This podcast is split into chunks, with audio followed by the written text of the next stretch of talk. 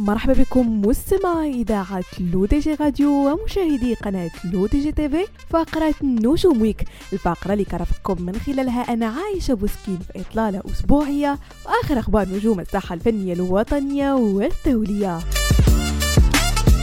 وبداية مستمعينا من المهرجان الدولي للفيلم بمراكش والتي لا زالت فعالياته مستمرة لغاية السبت المقبل من هذا الشهر حيث عرض عبدلينو الفيلم الروائي الطويل الرابع للمخرج هشام عيوش في عرضه ما قبل الأول. يوم أمس الثلاثاء 15 نوفمبر في قاعة السفراء بقصر المؤتمرات بمراكش وذلك في انتظار عرضه في باقي القاعات السينمائية الوطنية المبرمج في أوائل عام 2023 عبد لينو فيلم يحكي عن قصة كوميدية محاصرة يقدم لحظة كبيرة من الضحك والاسترخاء بطبع صخري يحملنا الفيلم في رحلة شخصية للبطل وصراعها مع المجتمع للحفاظ على هويته كما يحمل رسالة قوية عن أهمية التفكير والتشكيك في العديد من التعاليم اللا إنسانية المروج لها والمباعة باسم الدين.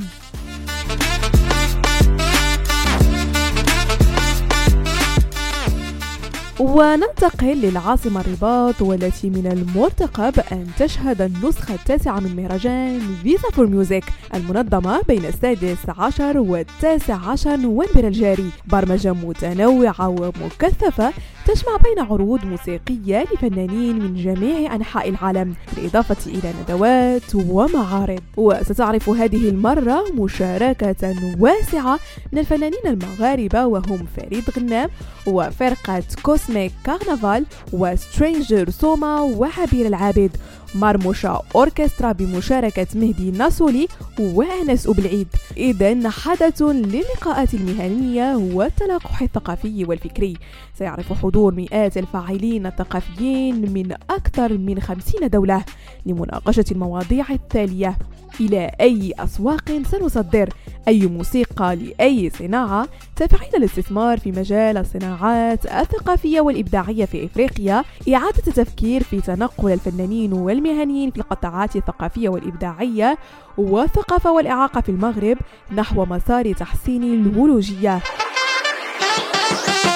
ودائما في إطار الرباط عاصمة للثقافة الإفريقية يحتفي مهرجان الرباط الدولي لسينما المؤلف بمجموعة من الفنانين العرب والأجانب خلال دورته السابعة والعشرين المقرر تنظيمها خلال الفترة ما بين السابع عشر والرابع والعشرين نوفمبر الجاري.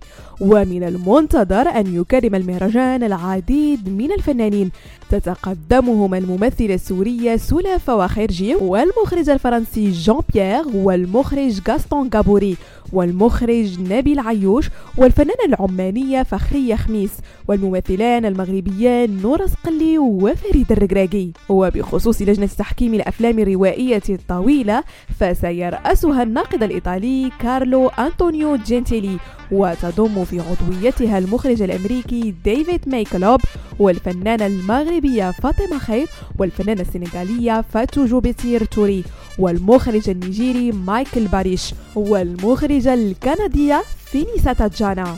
بهذا مستمعينا كنكون وصلنا لنهاية فقرة نجوم Week. نضرب لكم موعد la semaine prochaine هادشي كامل على هاتي اذاعتنا الرقمية L'ODJ Radio وكذلك على قناتكم L'ODJ TV.